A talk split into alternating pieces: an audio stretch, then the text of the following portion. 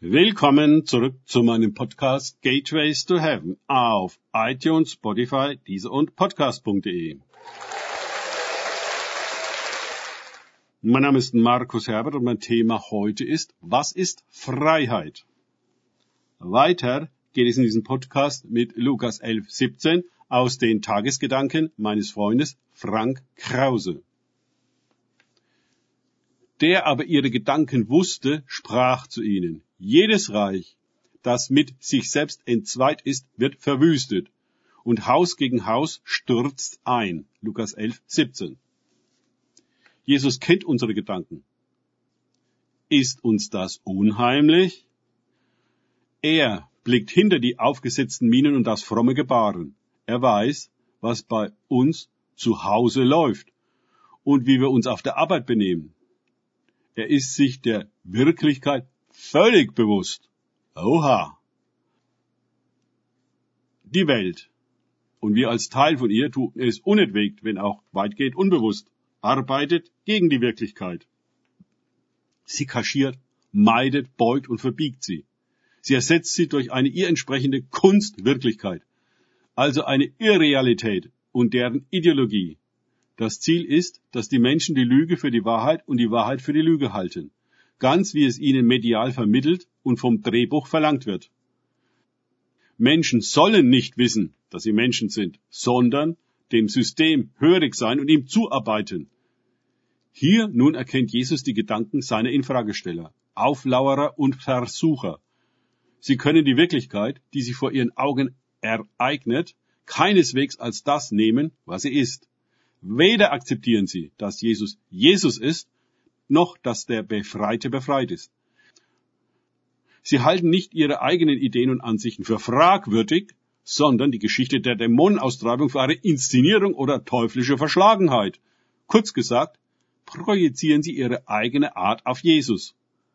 Nun erklärt ihnen Jesus mit wenigen Worten, wie sich die Dinge verhalten.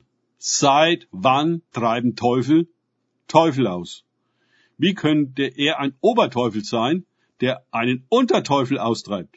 Wie könnte er gegen das Wesen und die Agenda seines dämonischen Reiches verstoßen und einen Mann freigeben? Freiheit ist etwas, was dem Reich der Finsternis unmöglich und unvorstellbar ist, so wie die Unfreiheit im Reich Gottes ein No-Go ist.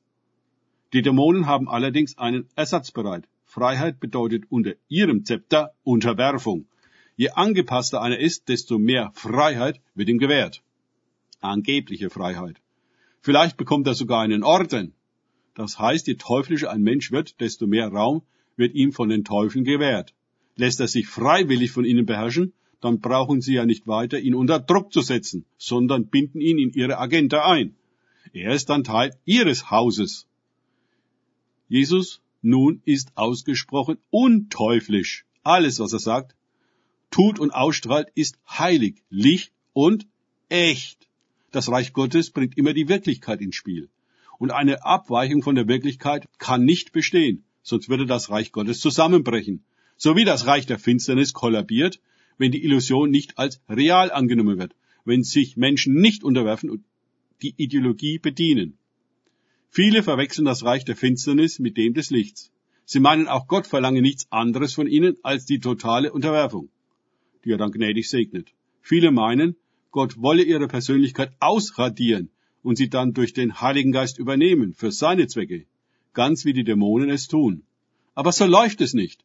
Der Heilige Geist führt uns mit unendlicher Geduld, mit Trost und Beistand den Weg aus der Finsternis zurück ins Licht, aus der Matrix der Illusion in das Licht der Wirklichkeit. Er führt uns vom Schein zum Sein. Die Gemeinde hat durch ihre ganze Geschichte hindurch Probleme mit dieser Verwechslung.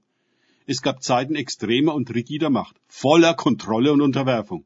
Freiheit war ein Sakrileg. Und immer noch hängt uns dieser Jahrhunderte währende institutionelle Machtmissbrauch nach. Christen sind sich heute nicht sicher, ob es Dämonen überhaupt gibt. Und wenn ja, werden sie sicher nicht von ihnen besetzt, weil sie sich ja so gut bekehrt, ist gleich Gott bzw. der Gemeinde unterworfen haben. Sie sind ja unter der Abdeckung ihres Priesters oder Pastors, also hierarchisch unterworfen, äh, integriert. Wohnen Sie dann doch einmal einer Manifestation von Dämonen bei, sind sie verwirrt und können nur schwer glauben, dass die Befreiung von Gott sein soll, weil es eben nicht in ihr Weltbild passt. Das wirft die Frage auf, ob ihr Denken tatsächlich vom Heiligen Geist in die Wirklichkeit getauft wurde oder einer religiösen Ideologie entspricht, die der Wirklichkeit so fern ist wie alle anderen Ideologien auch und Freiheit als dankbare Unterwerfung versteht. Danke fürs Zuhören. Denkt bitte immer daran, kenne ich es oder kann ich es? Im Sinne von erlebe ich es. Erst sich auf Gottes Begegnung mit ihm einlassen, bringt wahres Leben und die echte Freiheit. Gott segne euch und wir hören uns wieder.